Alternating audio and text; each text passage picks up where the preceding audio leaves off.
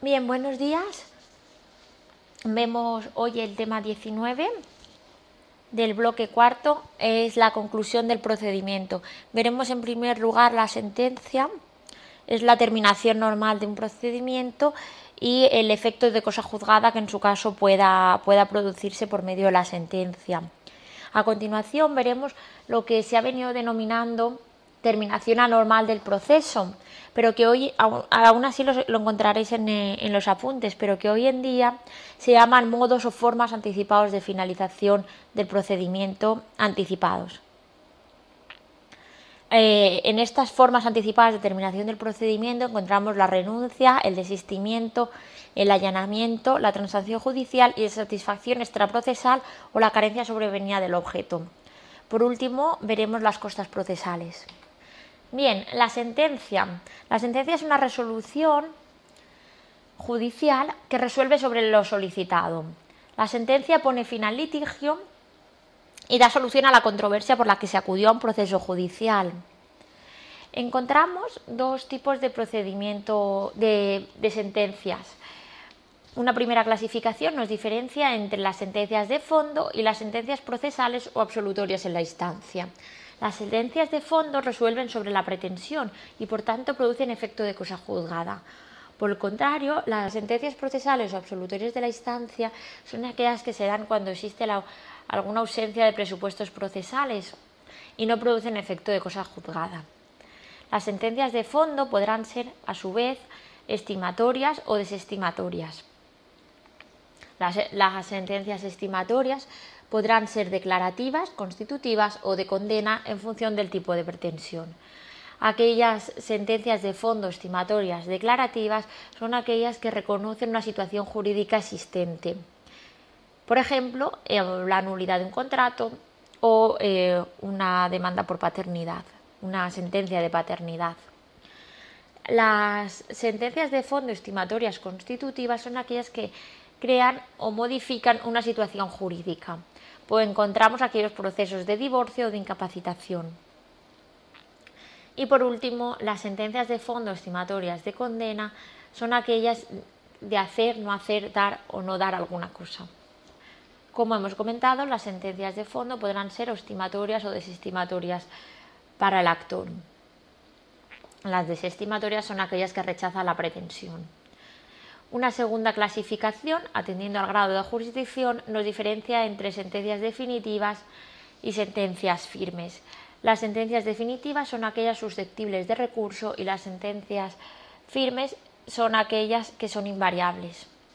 Bien, el artículo 209 de la Ley de Enjuiciamiento Civil nos define o nos dice cómo debe ser la estructura de la sentencia. En este artículo se dice que la sentencia debe contener un, un encabezamiento, unos antecedentes de hecho, unos fundamentos de derecho y un fallo. El encabezamiento deberá contener la identificación de las partes con sus nombres y apellidos, los nombres de los abogados y de los procuradores, y el objeto del juicio o la mera indicación nominal de la calificación jurídica. Los antecedentes de hecho incluirán una relación de las pretensiones, la expresión de las pruebas practicadas y los hechos naturales que se funden en las alegaciones dadas por las partes, además los hechos probados en relación a las pruebas. Los fundamentos de derecho son aquellos aspectos fácticos y jurídicos derivados de las alegaciones de las partes y las normas jurídicas aplicadas. Por último, el fallo serán los pronunciamientos referidos a las pretensiones y deducidas con indicación de si se estiman o desestiman las mismas y el objeto que alcanza la condena, siempre motivado. El fallo se denomina así porque deriva del castellano antiguo. Eh, en el castellano antiguo la F ha derivado en, lo que ahora conocemos como H, así que el fallo es aquello que haya el juez. Viene a definir el, o, podríamos traducirlo como hallo que, por eso la sentencia tiene esa, forma. El fallo, a continuación de fallo, eh, la, estructura que sigue es que y aquello que, que estima, que resuelve la autoridad judicial. Bueno, esto es una mera anécdota. Bien, continuamos. Eh, la sentencia, además de los elementos em, formales que debe contener, eh, se exige que sea una sentencia motivada y congruente. ¿Qué significa esto? Bien, eh, la motivación de una sentencia es la obligación del juez de razonar las pruebas prácticas en relación con aquellos hechos probados y aquellos fundamentos de derecho que aplica la sentencia. Esto viene dado por un doble fundamento. Eh, por la interpretación jurisprudencial del artículo 24.1 de la Constitución española, el Tribunal Constitucional ha entendido que el derecho a la tutela judicial efectiva, reconocido en este artículo, eh, se, lleva a cabo gracias a la motivación de las sentencias. Una ausencia de motivación en las sentencias, una sentencia no motivada, traerá causa de una vulneración de este derecho a la tutela judicial efectiva reconocido constitucionalmente. Y por último, un segundo fundamento, un fundamento legal, en el artículo 218.2 de la Ley de Enjuiciamiento Civil se exige al juez o al magistrado motivar la prueba y motivar la aplicación de un derecho concreto. Bien, además de la motivación, se exige que, que la sentencia sea congruente ¿Qué es esto? Bien, la congruencia es la obligación de los jueces y magistrados de resolver a todas aquellas pretensiones planteadas por las partes. Acude a un, a un triple fundamento. En primer lugar, el derecho a la tutela judicial efectiva. Si em, en la Constitución española, en el artículo 24.1 que ya hemos comentado, obliga a dar una solución jurídica a un conflicto planteado por las partes. Y es precisamente la solución a ese conflicto planteado y no a otro distinto. Si hemos solicitado algo a, la resolución de, a una pretensión a un juzgado, eh, la resolución debe, debe venir dada de aquello planteado y no de cosa distinta. Además, eh, la, congruencia viene dada o trae causa del principio de dispositivo.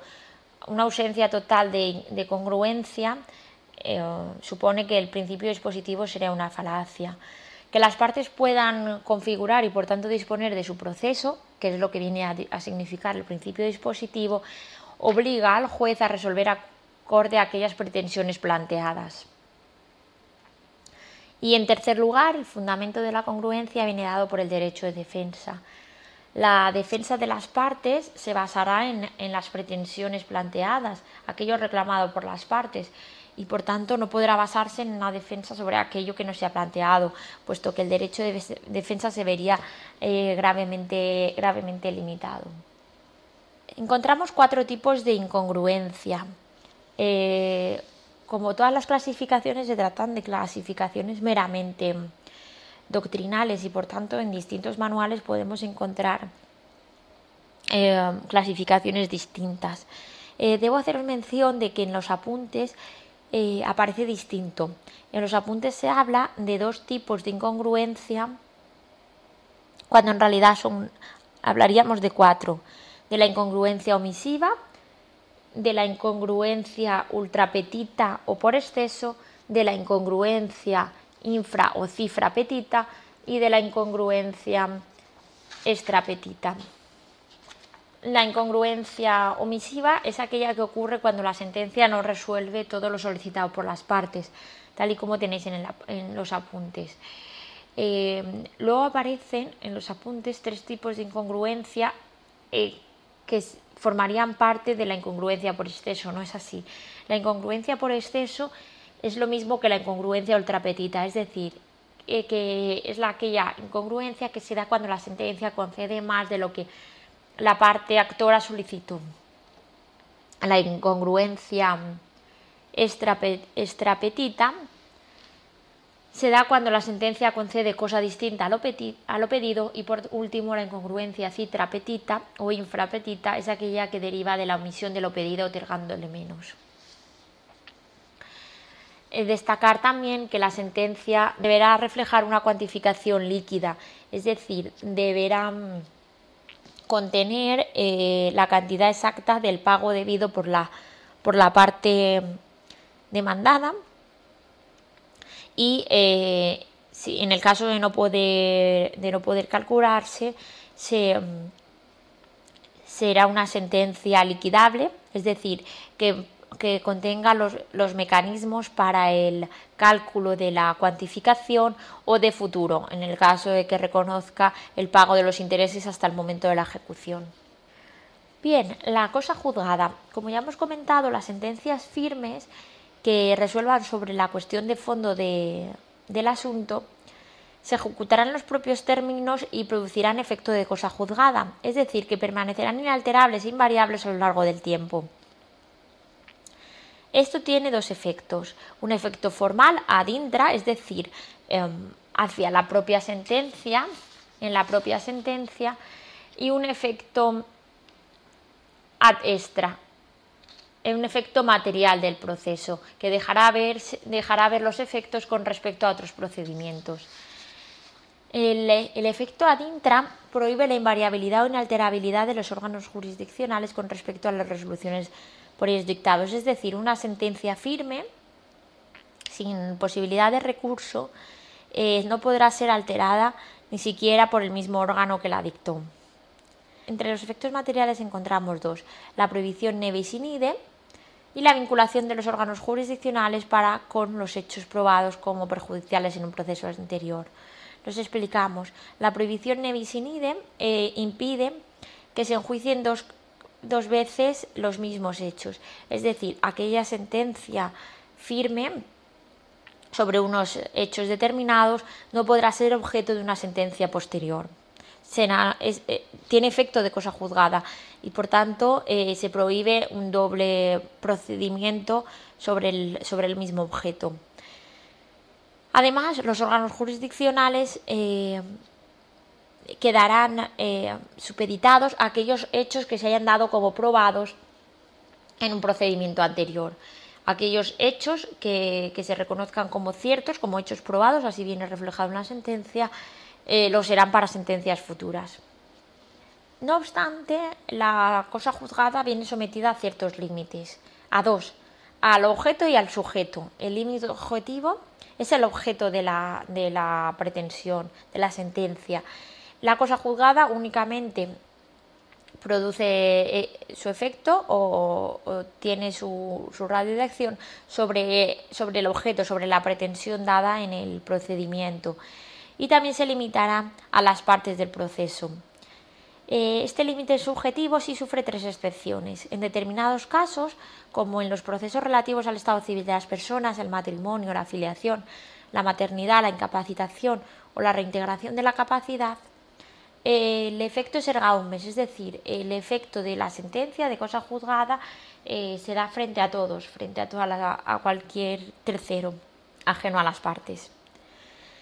Además, eh, herederos y causavientes eh, y aquellos sujetos que fundamenten la legitimación recogida en el artículo 10 de la Ley de Enjuiciamiento Civil, tenemos el ejemplo de la sustitución procesal que ya hemos comentado en otros temas, también serán, estarán sometidos al efecto de cosa juzgada a pesar de ser parte en el proceso. También lo serán los socios en los procesos de impugnación de los acuerdos societarios. Bien, hasta aquí ya hemos visto eh, el procedimiento de finalización normal o el, método de finalización normal del procedimiento, la sentencia. A partir de aquí veremos, como hemos comentado al inicio, métodos eh, alternativos anormales, se llamaban eh, hace años, de resolución de, la, de, los procedimientos aunque ahora se llaman formas de terminación anticipada.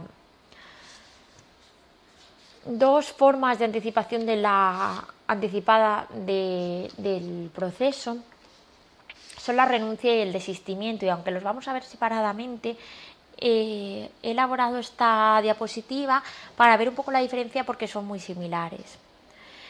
Eh, ambos, como ya hemos comentado, son formas anticipadas de terminación del procedimiento y ambas son unilaterales por por parte del actor. Sin embargo, la diferencia clave, la distinción, eh, viene dada por, por a qué se renuncia. En el caso de la renuncia, el actor manifiesta el desinterés en, en la pretensión, es decir, no abandona el procedimiento en curso.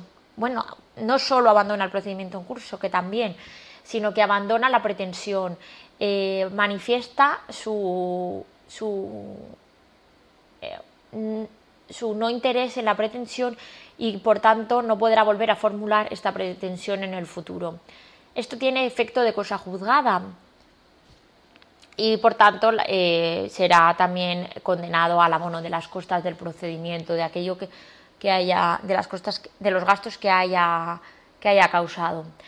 En cambio, el desistimiento, además de ser una forma anticipada de terminación del proceso y de ser unilateral, como ya hemos comentado, es un abandono al procedimiento en curso, pero no se abandona la pretensión, no se manifiesta un desinterés en la pretensión, se abandona el procedimiento en curso porque se haya podido llegar a un acuerdo con el demandado, pero no, produce efecto de cosa juzgada, lo que supone que, que transcurrido un determinado eh, lapso de tiempo el actor pueda de nuevo formular una nueva, un nuevo procedimiento en base a la misma pretensión.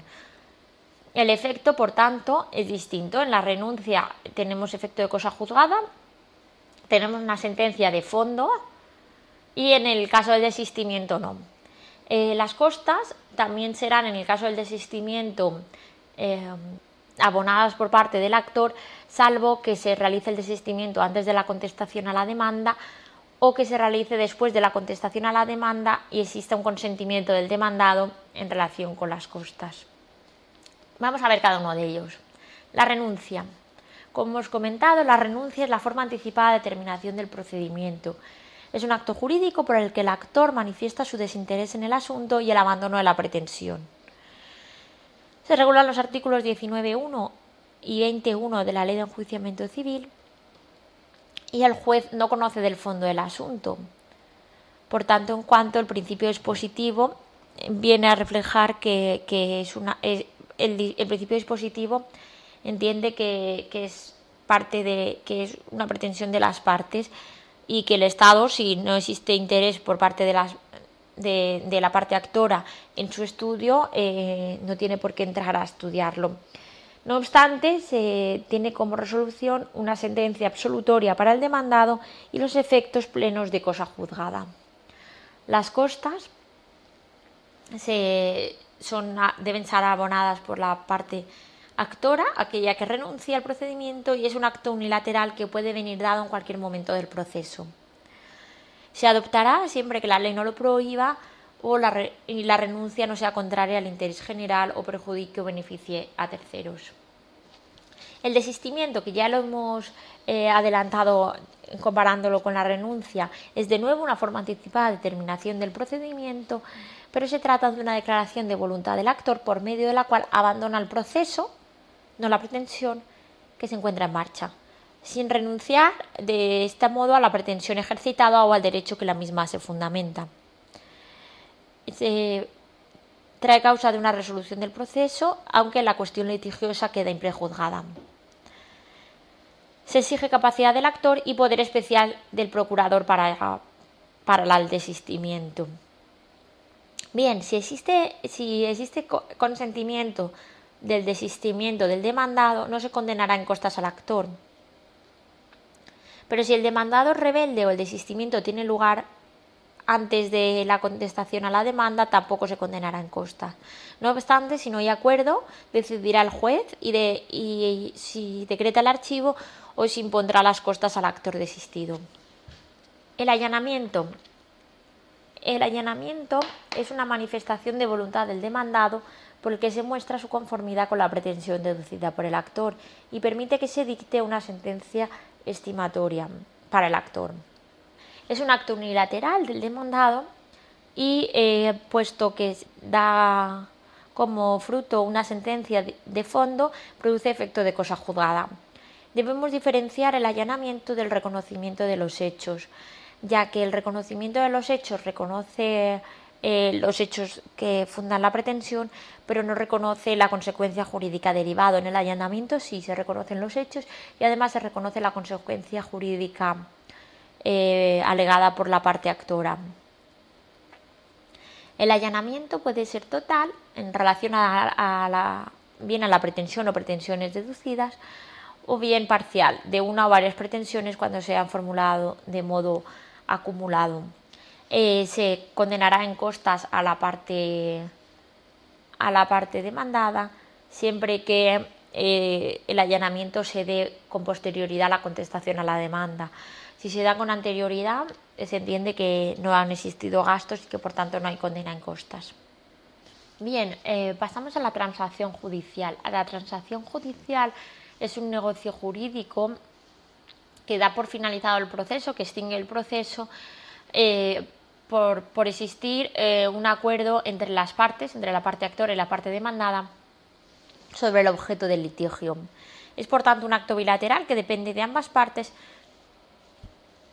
y se exige la capacidad para celebrar este negocio jurídico de las partes, una que ambas partes tengan la capacidad para celebrar este negocio jurídico.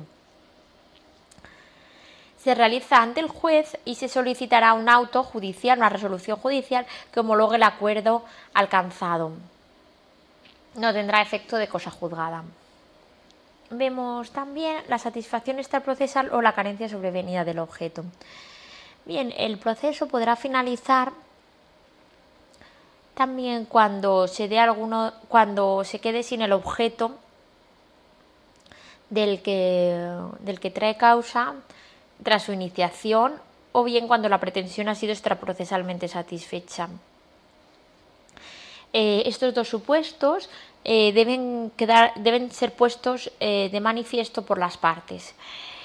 Ejemplos, bien, pues porque, porque una finca objeto del litigio eh, está derruida o porque un, un cuadro desaparece o porque una situación jurídica ya no lo es porque ha sido extraprocesalmente satisfecha, eh, el procedimiento no tiene sentido que, continúe y por tanto se debe poner de manifiesto estos hechos eh, a fin de que no se continúe un procedimiento que no tiene sentido, puesto que no tiene finalidad.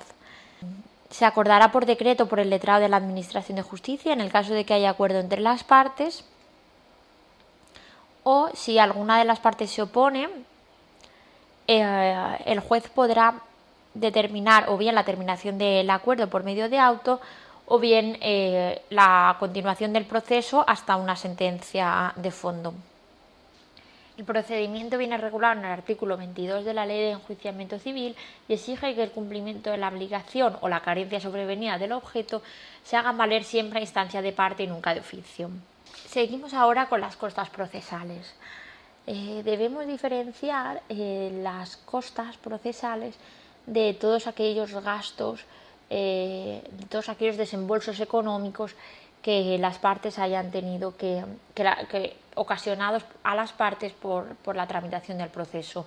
Costas no son todos los gastos del proceso, sino que son aquellos gastos que reconoce el artículo 24.1 de la Ley de Enjuiciamiento Civil y a los cuales una parte deberá reembolsar si se produce la condena en costas a la parte contraria. Eh, se imponen por resolución judicial en la parte dispositiva de la sentencia, es decir, en el fallo, y si deben ser solicitadas por a instancia de parte, en la demanda o en la contestación a la demanda. Los conceptos, eh, aquellos gastos eh, que son objeto de, las costas, que pueden ser satisfechos a las partes por medio de las costas, vienen recogidos en el artículo 241 y son, entre otros, los siguientes. Los honorarios de defensa y representación, cuando sean preceptivos, la inserción de anuncios o edictos que obligatoriamente deben publicarse, los depósitos para la presentación de recursos, los derechos de peritos y demás personas que intervienen en el proceso, las copias, certificaciones, notas, testimonios y documentos análogos que hayan de solicitarse conforme a la ley durante el transcurso del proceso, los derechos arancelarios, abonar por actuaciones necesarias del proceso. Derechos arancelarios eh, no son eh, los aranceles de, aduanas. Los derechos arancelarios son aquellos em, gastos de notarios, por ejemplo. Y la tasa preceptiva por el ejercicio de la actividad jurisdiccional. eh, es lo que se llamaban las tasas judiciales, que tras la reforma del año 2015 ha sido derogada y únicamente eh, queda para la, o, está previsto para las pymes y, las empresas. La cantidad eh, final de las costas de una parte u otra será tasada por el letrado de la Administración de Justicia esta tasación podrá ser impugnada por las partes, bien por excesiva, bien por indebida o bien por excesiva e indebida. Si la tasación no se impugna, se aprueba mediante decreto que sí será susceptible de recurso de revisión. Bien, las costas procesales. Eh, no se en las costas procesales no se incluirán los pagos de escritos y de actuaciones inútiles superfluos o aquellos escritos no autorizados por la ley. Eh, no, se, incluirán los gastos de a partir del cuarto testigo que se aporte por cada hecho discutido. Eh, ya vimos que el juez podrá prescindir de escuchar eh, a partir del tercer testigo por cada hecho. Bien, pues a partir de este tercer testigo por cada hecho que se alegue, no son, tampoco los gastos que acarrea tampoco serán incluidos dentro de las costas procesales.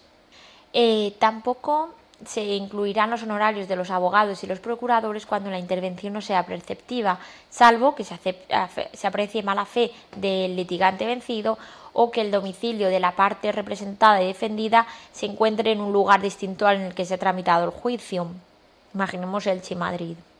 Tampoco se incluirán como a costas procesales los actos de comunicación de auxilio del procurador ni los actos facultativos realizados de la oficina judicial. Y los honorarios de los abogados y demás profesionales eh, no, sometidos a arancel, a los por ejemplo el pago de los notarios, no podrá ser mayor a un tercio de la cuantía del proceso por cada uno de los litigantes que resultaren condenados. Es decir, eh, como, por, como, como gasto susceptible de ser introducido en las costas, únicamente podrá ser en en concepto de honorarios un tercio de la cuantía del proceso. Si hablamos de un proceso cuya cuantía es de 6.000 euros, no se, podrán no se podrá incluir en los gastos eh, aquellos honorarios de hasta 2000, de, mm, por encima de, de 2.000 euros. Eso no significa que los honorarios no sean mayores, pueden ser honorarios por encima de esa cantidad, pero no serán incluidos en, en, las costas procesales y por tanto eh, el exceso eh, se, paga por la parte. Bueno, ya sabéis que los honorarios de abogados y, demás profesionales, de, procuradores, eh, los paga la parte. Entonces, las costas procesales, eh, quien tenga el derecho de recibirlas, los recibe las partes y con ello podrá pagar parte de los honorarios, pero podrá pagarlos por encima de esa cantidad, aunque no se incluyan en las costas procesales. Bien, pues hasta aquí el tema 19. Muchas gracias.